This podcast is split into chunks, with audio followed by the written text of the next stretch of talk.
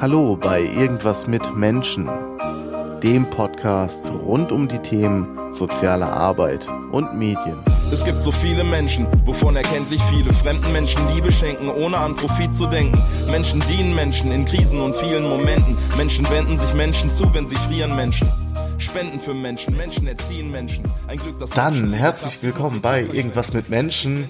Äh, heute zu Gast eine Wiederholung sozusagen. Du warst schon mal bei mir zu Gast, nämlich heute beim Barcamp äh, InnoSots Camp in Nürnberg. Soziale Innovation war das Thema der Evangelischen Hochschule Nürnberg. Tommy Mack, richtig? Ja, genau. Tommy Mack mein Name. Grüße Hi, dich. Tommy. Ich war mit dir oder bei dir in einer Session, die mich nachhaltig begeistert hat und warum wir erneut im Gespräch sind. Wir hatten eine kleine Aufzeichnung gemacht, die konnten wir allerdings nicht verwenden, weil es so sehr Gehalt hat. Ähm, deswegen nehmen wir das jetzt nochmal auf. Ich war bei dir in einer Session, die hat mich beeindruckt. Und zwar hast du über ein Thema gesprochen, ähm, du hast das unter der Überschrift gemacht, Public Money, Public Code. Und da jetzt vielleicht die schwere Herausforderung, kannst du das in zwei, drei Sätzen zusammenreißen, worum es dabei geht?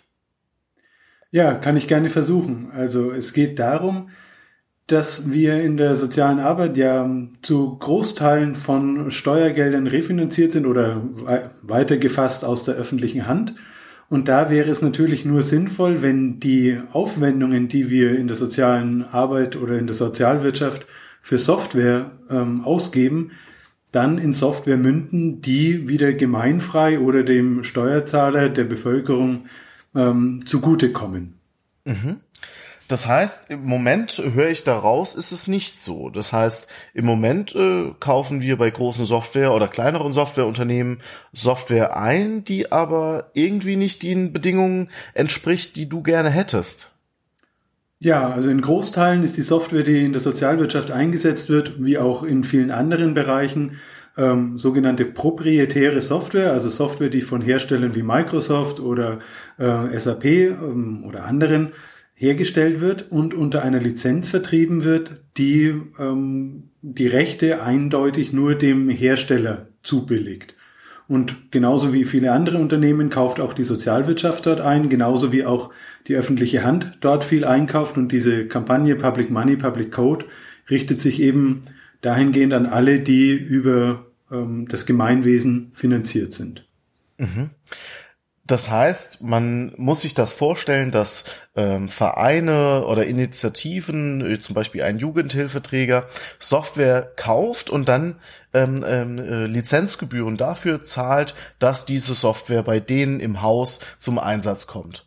Genau, so ist es. Mhm. Kannst du vielleicht ähm, du hast jetzt einige Probleme angesprochen, aber kannst du mal die Bandbreite aufmachen äh, der Probleme, die das mit sich bringt, eventuell?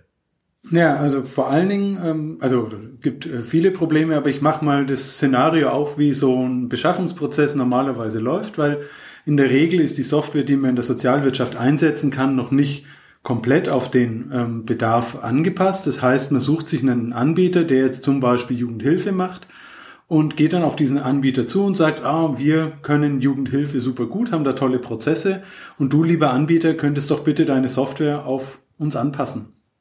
Und dafür gibt man dann diesem Anbieter Geld und der Anbieter richtet dann die Software passend für einen selbst ein.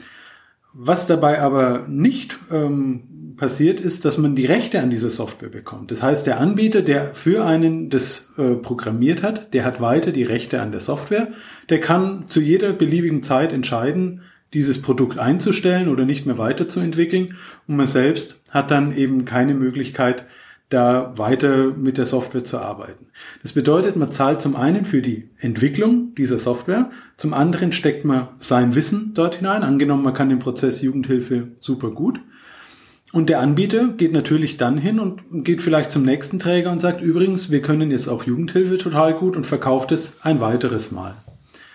Der Gegenentwurf dazu wäre, ähm, Software eben als äh, offene Software zu kaufen. Das würde bedeuten, ich gehe auch zu einem Entwickler hin und sage, ich hätte gerne Software, aber unter einer freien Lizenz.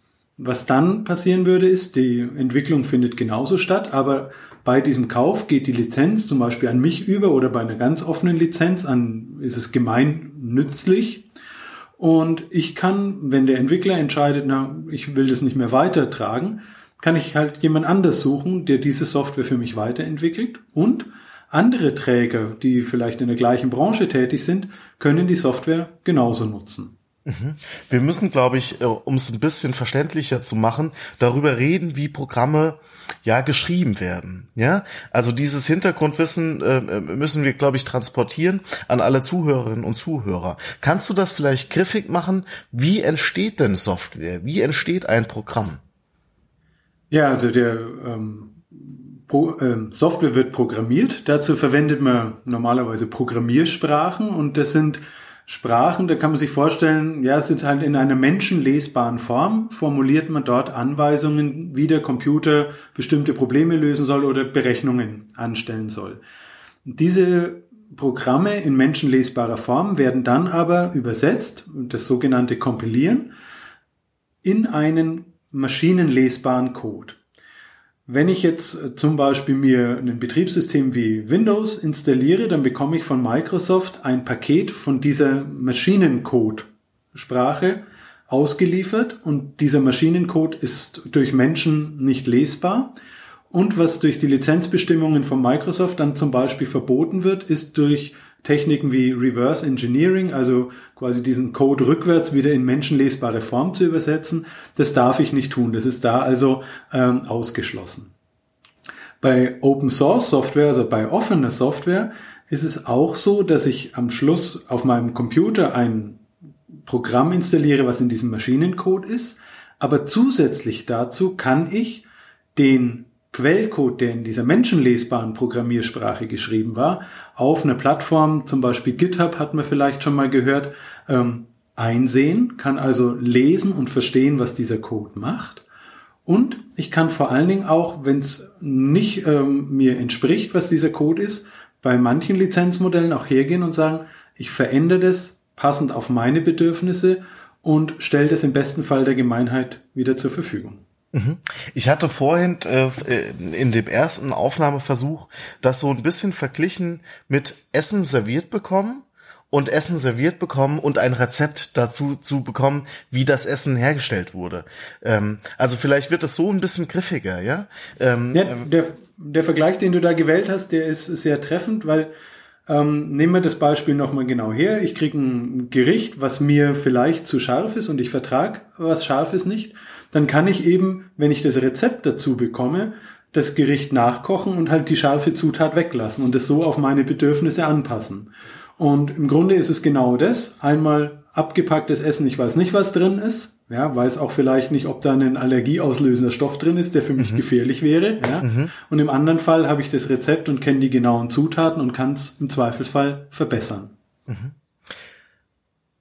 Was würdest du sagen, spricht denn dagegen, wenn wir öffentliches Geld haben und wir sehen es in der Forschung und wir sehen es in Software, öffentliches Geld haben ähm, und dann etwas daraus entwickeln lassen? Was meinst du sind die Gründe, warum es so etwas, was du propagierst, in der Form selten oder ja nicht in der Masse zumindest gibt? Ne, ähm, die Frage hat jetzt irgendwie zwei Dimensionen. Das eine ist mal ähm, warum will man eigentlich mit diesen öffentlichen Geldern was äh, anderes tun? Das hängt für mich damit zusammen, ich sehe, die Sozialwirtschaft hat einen Auftrag der Gesellschaft bekommen und das bedeutet auch, dass sie ähm, nachhaltig und vor allen Dingen verantwortlich mit den Geldern umgehen soll. Wenn ich jetzt ähm, Software beschaffe und ich ähm, kaufe zum Beispiel Microsoft-Produkte oder andere von Großkonzernen, dann sitzen diese Konzernzentralen meist im Ausland das bedeutet, dass sehr viel Geld ähm, aus dem Land abfließt an ähm, multinationale Konzerne, die sich in der Regel ähm, alle Steuerschlupflöcher zugute machen und sehr wenig Steuern im eigenen Land zahlen und die Arbeitsplätze natürlich auch nicht im eigenen Land oder auch nicht in der EU haben. Wohingegen ich, wenn ich ähm, sozial verantwortlich agieren würde, kann ich im eigenen Land Software ähm, Firmen beauftragen, Software zu entwickeln, die hier Steuern zahlen, deren Mitarbeitenden hier ihr Geld in Konsum geben und dadurch befördere ich die regionale Ökonomie.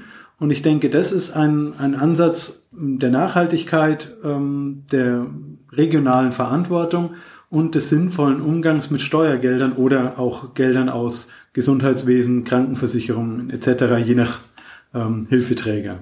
Mhm. Jetzt könnte dir ja jemand entgegnen, ähm, gut, wenn ich quelloffen schreibe, wenn ich das auf einer äh, Plattform zur Verfügung stelle, äh, sagen wir, es gibt eine, äh, eine GitHub für soziale Arbeit, für Anwendungen, die in der sozialen Arbeit verwendet werden sollen. Ja, dann können doch aber ganz viele Leute drauf zugreifen und dann ihre eigenen Dinge machen, Schindluder mittreiben. Mir entgeht auch so ein bisschen vielleicht der Gewinn oder meine Idee wird so freigelassen und jeder kann damit machen, was er will. Ähm, kommen solche, solche Fragen an dich ran? Naja, ähm, das ist die eine Frage, die immer mal wieder kommt. Äh, was damit aber oft auch konnotiert wird, ist dann die Frage, wenn jeder den Quellcode lesen kann, ist es dann überhaupt sicher? Ja? Mhm, und mhm. sind dann die Daten noch geschützt? Es muss doch irgendwie geheim sein, wie das Programm funktioniert. Und ähm, da spricht sehr viel dagegen. Also gerade das Kerkhoffsche Prinzip, wer das ähm, mal nachlesen will, kann man auf der Wikipedia auch sehen. Das ist ein Mathematiker, der sich sehr stark mit Kryptographie auseinandergesetzt hat, schon ähm, zu Zeiten der Weltkriege war das, äh, aber hat bis heute noch Gültigkeit. Und der hat damals schon äh, die These aufgestellt, dass ein kryptografisches Verfahren oder ein, Sicherungsverfahren selbst komplett offen gelegt sein muss und dass die Sicherheit einer Verschlüsselung nicht an dem Geheimnis des Verfahrens liegen soll, sondern dass das einzig Geheime in einem Verfahren der Schlüssel sein muss. Und bei fast allen Verschlüsselungsverfahren, die heute in ähm, Internet, zum Beispiel HTTPS-Verschlüsselung, die dort zum Einsatz kommen, für die gilt es auch. Und ähm, Open Source Software ist nicht zwingend qualitativ, qualitativ besser als proprietäre Software. Aber bei Open Source Software besteht die Chance, dass Fehler schneller gefunden werden, weil mehr Augen drauf gucken können und weil der Code transparent ist und damit auch Sicherheitslücken schneller gefunden werden können und schneller auch behoben werden können. Und von dem her ist aus meiner Sicht auch Open Source Software ein, ein Beitrag zu mehr Sicherheit. Der zweite Aspekt deiner Frage, ähm, die lässt sich damit Geld verdienen, habe ich so ein bisschen rausgelesen, wenn ich jetzt alles frei äh. Und dazu muss man sagen, es gibt sehr erfolgreiche Open Source Projekte, mit denen auch Geld verdient wird. Aber die Dienstleistung ist eine andere. Das heißt, ich verdiene nicht mehr das Geld damit, indem ich den Programmcode mal geschrieben habe, sondern ich verdiene Geld damit, dass ich ähm, Firmen dabei unterstütze, das bei sich einzuführen, die Anpassungen vorzunehmen, das zu warten und zu pflegen. Aber nicht allein dadurch, dass ich Lizenzgebühren für den Quellcode einstreiche. Mhm das Ganze hört sich auch ähm, danach an, dass es ein etwas anderes Mindset, ähm, eine etwas andere Einstellung zu Wissen, zu Eigentum und so weiter äh, bedarf. Ich mache ein Beispiel. Ich hatte im Studium, wir hatten es vorhin im, im Nachgang äh, an unser Interview, ähm, im Studium äh, war ich eine, einer der wenigen, damals StudiVZ war die Plattform, auf der man war. Und ich war einer der wenigen, die seine, äh, der seine Skripte der Vorlesungen, Zusammenfassungen einfach online gestellt hat, auf eine Dropbox oder was das dann war, ja, auf irgendeinen Server geladen hat und äh, die anderen konnten damit machen, äh, was sie wollten. Sie konnten damit lernen, konnten das weiterentwickeln und so weiter. Ich wurde aber immer so ein bisschen schräg angeguckt deswegen. Ähm, hast du kein Problem damit, wenn andere dann mit deinem Skript lernen und bessere Noten schreiben. Also äh, man eckt damit schon so ein bisschen an. Anderes Beispiel wäre Texte unter einer CC 0 Lizenz oder einer CC BY äh, Lizenz zu veröffentlichen. Ähm, ich merke, dass das Verständnis dafür doch sehr gering ist. Ja. Also ich, da kann man natürlich sehr grundsätzlich mal die Frage stellen, weil du hast jetzt den Wissenschaftsbetrieb angesprochen, beziehungsweise die Ausbildung an Hochschulen. Ähm, wenn ich mir anschaue, wie läuft in Deutschland Bildung, dann genießt jeder ähm, Bürger in Deutschland das Recht, auf eine staatlich finanzierte Schule zu gehen und auf staatlich finanzierte Universitäten zu gehen.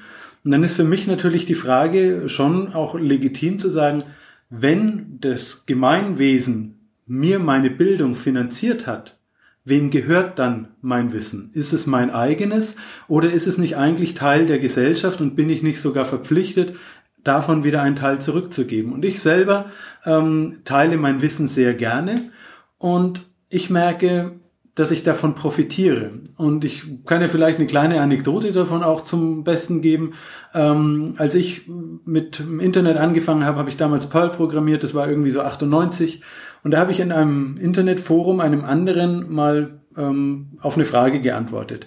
Ähm, jetzt vor ungefähr vier Jahren habe ich äh, mal wieder in einem Projekt Perl gebraucht und wusste nicht mehr, wie lese ich denn jetzt eigentlich via Perl aus einer Textdatei aus und habe gegoogelt und bin über eine Anleitung gestolpert, die für mich in total verständlichen Worten geschrieben war. Und ich habe mir das durchgelesen, Schritt für Schritt, und konnte das nachvollziehen und habe das in meinem Programmcode geschrieben. Und am Ende dieses Textes stand, ähm, liebe Grüße, Toking, äh, was mein Nickname bis heute auch ist. Und ich habe mir quasi fast zehn Jahre in die Zukunft mit meinem eigenen Forenbeitrag geholfen. Das ist jetzt eine sehr direkte Art, wie ich ja, mir geholfen ja. habe. Aber ich denke, ich lerne ganz viel von anderen. Ich schaue viel YouTube-Videos, ich lese viel Blogs, ich höre viel Podcasts. Ähm, das sind alles Menschen, die ihre Zeit opfern oder ihre Zeit investieren, um anderen Wissen zu vermitteln. Und da finde ich, ähm, ist es mein Teil, davon auch wieder was zurückzugeben. Mhm. Und ich denke, also ich hatte ja mein, ähm, meine Session auch unterschrieben mit einem Open Mindset für die Sozialwirtschaft. Und ich denke, wir sollten gerade in der Sozialwirtschaft uns öffnen und zu sagen, wir teilen. Denn wir haben eine ähm, Konkurrenzsituation, die, wenn überhaupt, regional ist. Und das heißt, wenn ein Träger in Bayern aktiv ist, der kann ruhig die Software mit jemandem teilen, der in Nordrhein-Westfalen oder in Hamburg oder in Berlin tätig ist, weil die sich sowieso die Kundschaft nicht wegnehmen. Und an der Stelle sich zu öffnen und zu sagen, wir entwickeln gemeinsam Software und teilen das, das könnte ein großer ähm, Schub sein, gerade wenn es darum geht, in Richtung soziale Innovation, wo ja äh, das Barcamp drum ging, dann auch zu sagen, wir machen nicht die Fehler wie vor 10, 15 Jahren, begeben uns in eine Pfadabhängigkeit von multinationalen Konzernen oder auch von kleineren Firmen, die auf ihrem Quellcode sitzen, sondern wir entwickeln eine neue Identität von Software für die Sozialwirtschaft, die dann auch ähm, vielleicht mit offenen Standards kommuniziert und so diese ganzen Thematiken mit Schnittstellen, wo es heute ja massive Probleme gibt, ähm, vielleicht begegnen kann. Wo würde sowas starten können? Wo siehst du eine Plattform des Austauschs? Ähm, siehst du da überhaupt was? Oder wer sind die treibenden Kräfte, die hinter so einer Idee, wie du sie äh, äh, präferierst, äh, stehen? Ich aus meiner Erfahrung gibt's da im Moment ähm, oder in meinem Umfeld gibt's eine Handvoll von Leuten, die so denken wie ich äh, in der Sozialwirtschaft und die sind eher rar gesät. Äh, vielleicht bin ich noch nicht in die richtigen Kreise gekommen. Ähm, straft mich Lügen und schreibt mir Kommentare, ich würde mich freuen. Ähm, aber im Moment sehe ich sehr wenige, die in diesen, in diesen Dimensionen denken.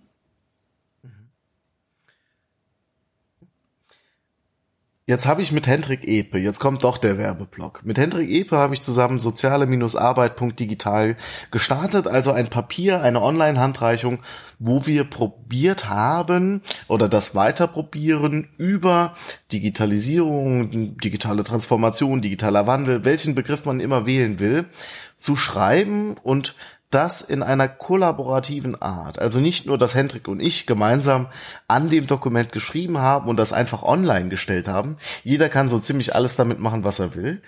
Sondern man kann sich auch beteiligen, indem man in dem jetzigen Status erstmal Kommentare dazu abgeben kann, zu einzelnen Passagen oder dem Gesamtdokument bräuchte es nicht von beispielsweise, ich spinne jetzt rum, DBSH oder FinSots eine Initiative, wo eine Community gestartet wird und zwar sowohl in äh, analogen Räumen, also Barcamps und aber auch digitalen Räumen, also Communities, Leute zusammenzubringen.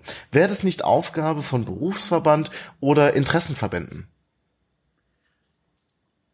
Aus meiner Sicht wäre das ähm, Aufgabe von solchen Verbänden, eine Problematik sehe ich zum Beispiel bei Finsots in der sehr paritätischen Besetzung auch mit den Vertretern der proprietären Software. Mhm. Und hm. ähm, da sehe ich einen Interessenskonflikt zwischen dem, was ich jetzt hier zum Beispiel vorgeschlagen habe und was die Ideen auch der Firmen sind, die dort im Moment ihr Geld verdienen, indem sie mit dem klassischen Lizenzmodell agieren.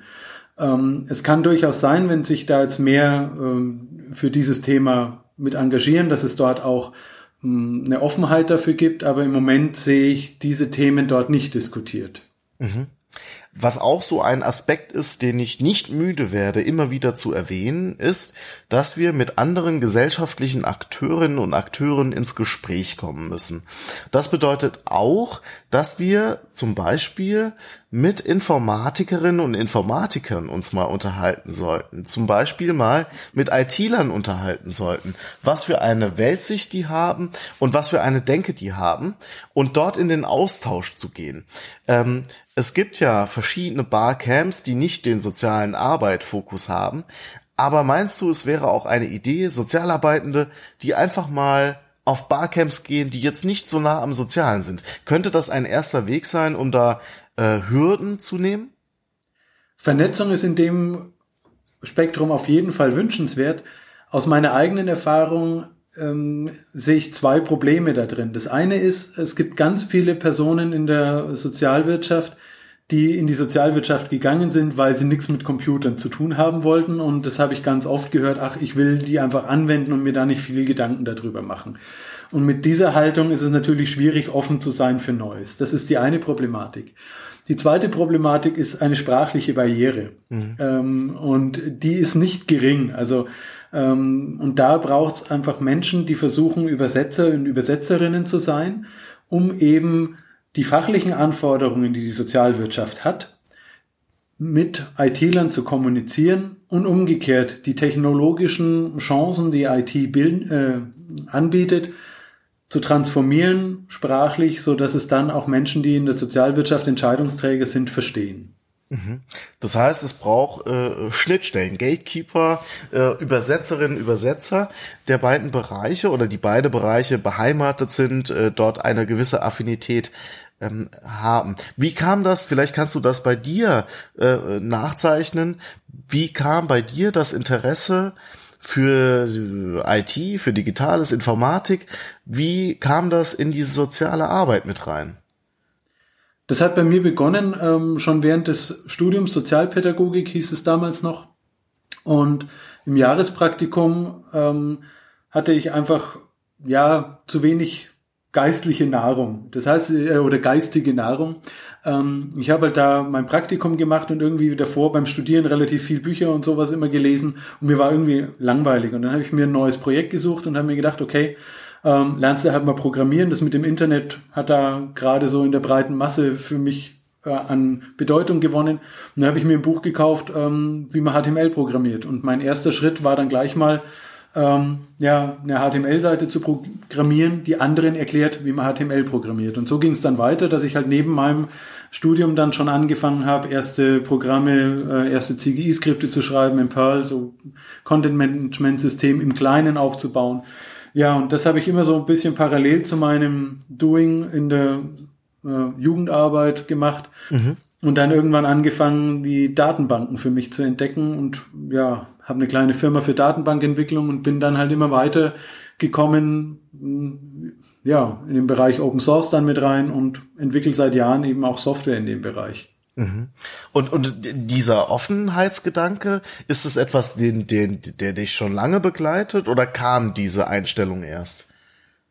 Der hat mich eigentlich schon begleitet, bevor ich den Begriff Open Source oder Open Mindset gekannt habe. Das heißt, ich ähm, bin aufgewachsen in ähm, ja, also kirchlich sozialisiert. Ich habe viel Jugendarbeit gemacht und hatte damals halt in dieser kirchlichen Jugendarbeit äh, tollen Vikar, einen tollen Pfarrer, die einfach ähm, sehr offen waren mit dem, was sie geteilt haben. Also das ging bis dahin, was weiß ich, man musste sich mal Boxen ausleihen und hat mir die halt mitgekriegt und mhm. habe also ganz viel ähm, dort erlebt, dass es indem man Dinge teilt und nicht sagt, oh, das ist meins und das gebe ich nicht weiter, ähm, dass da was vorwärts geht. Und das war für mich dann auch immer Teil zu sagen, was ich neu lerne, gebe ich weiter, ähm, ich teile mein Wissen, ich spreche mit Leuten.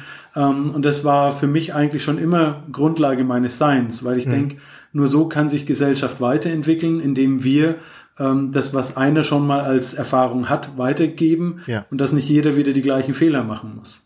Zwei Gedanken dazu. Ich habe einen interessanten Vortrag beim Science Slam in Mainz gehört. Damals war Professor Christian Spannagel da, den einige vielleicht von dem Flipped Classroom Konzept kennen.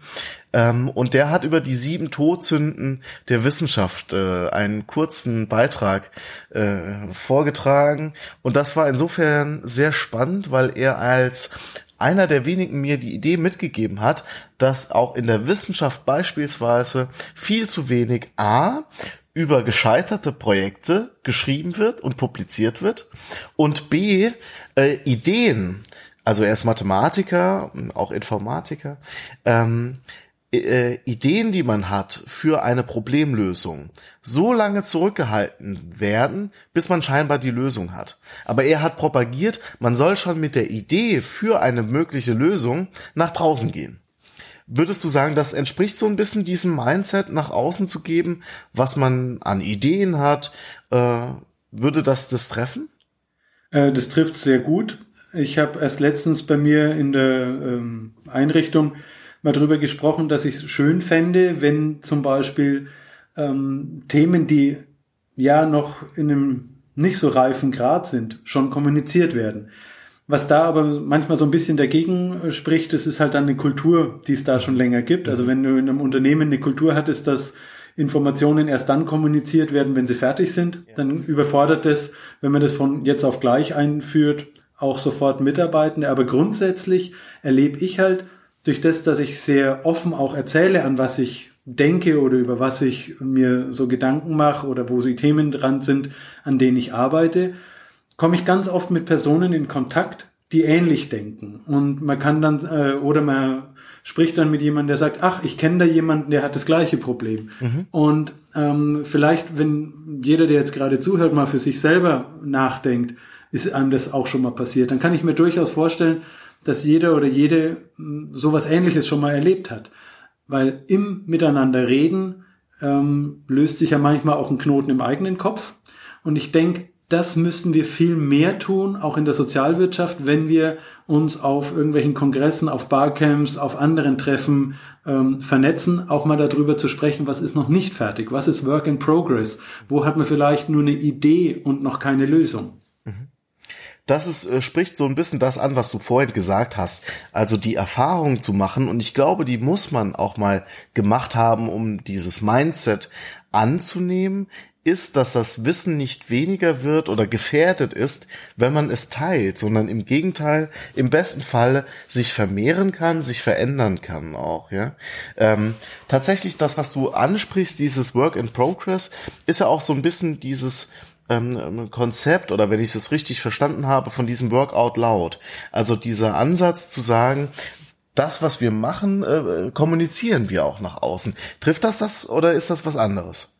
Nee, das trifft es. Also kommt in dem Konzept ja auch mit vor. Ähm, einen Aspekt, den du gerade benannt hast, möchte ich vielleicht nochmal aufgreifen. Das ist so die Frage, ähm, du hast es gerade benannt, äh, Wissen wird mehr oder wird nicht weniger, wenn man es teilt. Ich würde da nochmal gerne hinschauen wir erleben ja momentan sehr viel Diskussionen über Urheberrecht, über ähm, Verwertungsrechte und so weiter. Und da steckt so ein bisschen ähm, dahinter, dass es so eine Monetarisierung von Wissen braucht. Und diese Monetarisierung ist halt auch die Belohnung dafür, dass wenn ich irgendwas geschrieben habe und jemand anders nutzt es, dann will ich Geld dafür. Man kann natürlich darüber auch nochmal ganz anders nachdenken und sich ähm, ein anderes Mindset zuzulegen und zu sagen, wenn jemand was, was ich erschaffen habe, nutzt und teilt, dann kann ich mich einfach daran freuen, weil ich was mhm. Sinnvolles für den gemacht mhm. habe, ja, und muss nicht durch Monetarisierung dadurch irgendwie ähm, mich belohnen.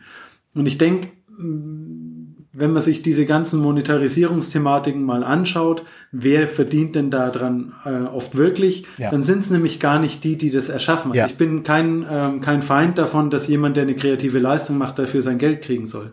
Ich bin aber sehr kritisch da, dem gegenüber, dass mittels Männer und mittels Frauen das Geld von denen kriegen, die es eigentlich kriegen sollten. Und da haben wir gerade im Bereich äh, Wirtschafts-, äh, Wissenschaftskommunikation ein großes Thema. Da haben wir im Bereich Musikindustrie ein großes Thema. Aber ich glaube, das macht das fast jetzt ein bisschen weit auf, wenn wir darüber auch noch sprechen. Genau, lass uns wieder zurück auf Public Code, äh, Public Money, Public Code Public Money, äh, schwierig, äh, zurückkommen. Was könnte der erste Startpunkt für jeden Sozialarbeiter, für jede Sozialarbeiterin sein, die sagen, okay, ich habe da Bock drauf, äh, mir bisschen andere Konzepte anzugucken. Was sind so erste Seiten oder Konzepte, die man sich angucken kann? Also ich würde mal zwei Sachen als Einstieg empfehlen. Das eine ist ähm, mal auf die Seite ähm, publiccode.eu zu gehen. Also publiccode in einem Wort.eu. Das ist die Kampagnenseite. Und da gibt's ein wunderbares dreiminütiges Video, was so die Grundidee dahinter nochmal erklärt. Das zweite, was ich empfehlen würde, ist äh, auf YouTube zu suchen nach einer ARD-Reportage mit dem Titel Das Microsoft-Dilemma. Da kann man sich mal ein bisschen darüber informieren, was proprietäre Software auch mit unseren mm, Bürgerrechten tut, denn da wird sehr gut berichtet, wie vernetzt unsere Politik mit diesem Großkonzern Microsoft ist. Mhm. Eine andere Anlaufstelle, ähm, das geht dann aber mehr auch so um diese gesellschaftlichen Themen rund um freie Software. Das ist auf jeden Fall netzpolitik.org. Mhm.